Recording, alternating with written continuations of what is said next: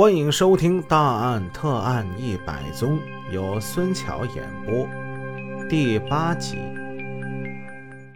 上文故事我们说到了，实习医生吴凤义接到了来自全雅丽的一封求爱信。这个全雅丽是谁呢？吴凤义一找才发现，全雅丽是本院的一名护士。全雅丽。中等身材，长得很丰满，属于那种微胖有肉型的，长脸、大眼睛、尖下颏，浑身都洋溢着青春的气息。虽然上次初恋的挫折使吴凤义感到伤心，但他毕竟正处于青春年少，心中对爱情的向往是不能泯灭的。更何况，对方又是在狂热的追求着他呢，所以从那以后，他心中又住进了一个全雅丽。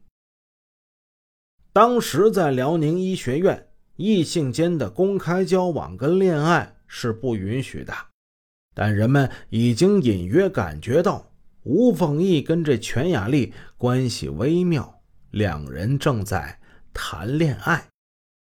全雅丽的父亲已经故去，尚有母亲和姐姐等亲属。他是一个虔诚的基督教徒，在家中，全雅丽的个性较强，很少谈及自己的私事。有时家里人提到他的婚事，常常遭到他的申斥，然后自生闷气，所以家中对他的事儿很难过问。也就很少关心他。一九四三年九月，姐姐全雅云发现全雅丽在做新被褥，就问：“哎呀，妹妹，你这是干什么呢？”全雅丽嫣然一笑，说：“准备结婚呗，此外再无别话。”这件事情是有据可查的。他后来写在姐姐全雅云的口供笔录之中。全雅丽实习期满，她被分配到了营口市某医院工作。即使这样，她仍然是不断的给吴凤仪来信，呼唤他的爱情。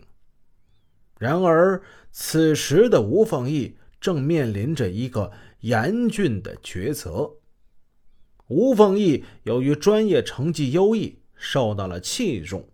从1943年起，他便担任助教，并到满洲医科大学从事研究工作。后来提升为讲师、学报主编，直至代理教务长。此时的吴凤义踌躇满志，青云直上。可是他并不满足。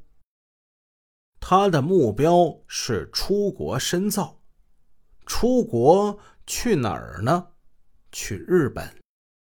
此时的时间是一九四四年，东北全境都被日本人控制着。当时这儿叫满洲国。生活在伪满洲国的吴凤义，他难免就有一个经日的想法，他要出国。他要去日本深造，他哪知道再过一年，小日本就投降了，伪满洲国也就倒台了。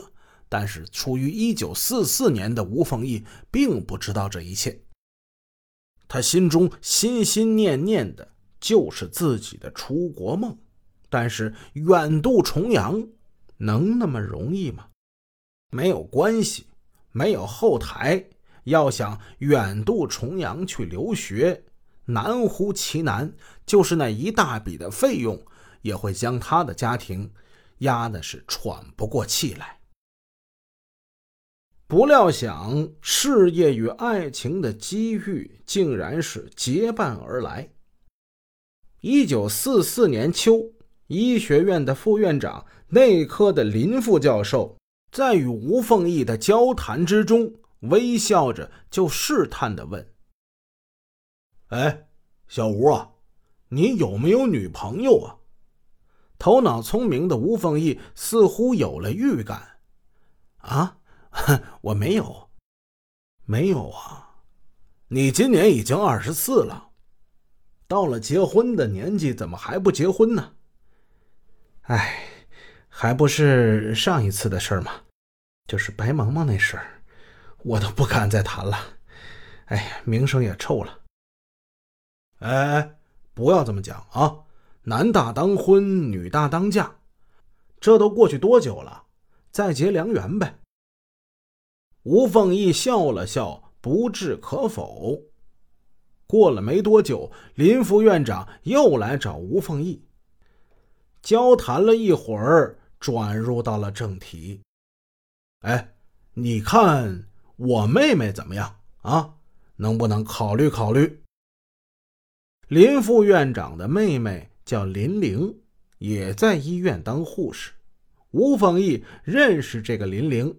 知道林玲长得不太好看，个子较矮，身材也一般。吴凤仪对她的印象是比较差的。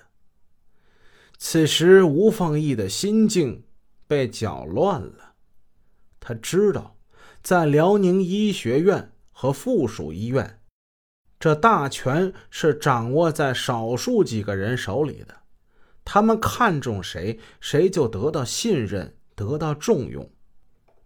他们要是对谁印象不好，谁就可能丢掉饭碗。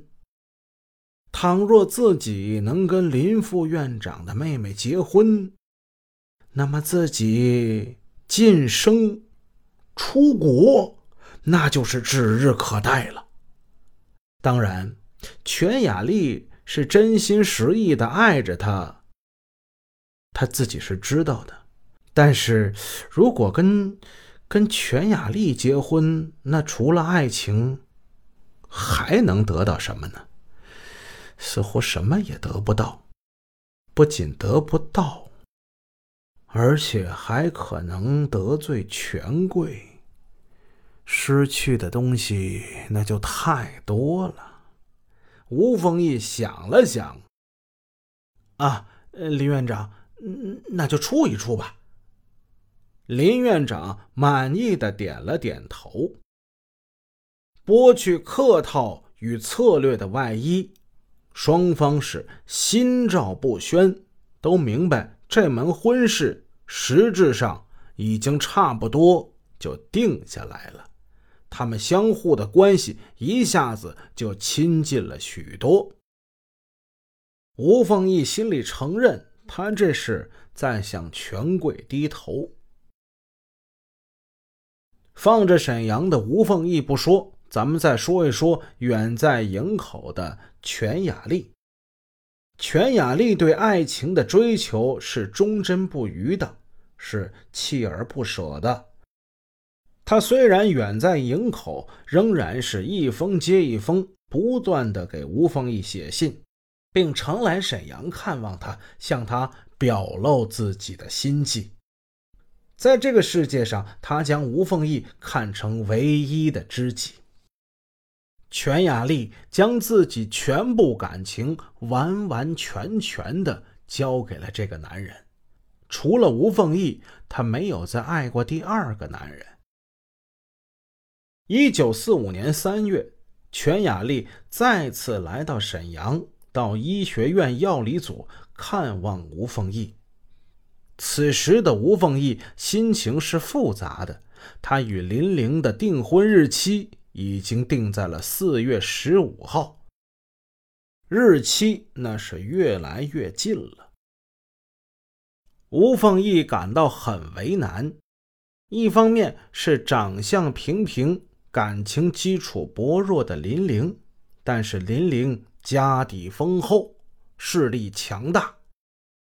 另一方面呢，是热情似火的全雅丽。全雅丽不管从样貌到身材，都是吴凤义非常喜欢的。吴凤义有点是取舍难定。此时全雅丽又约他出来，吴凤义心情烦乱。他心想：嗯，再见一回吧。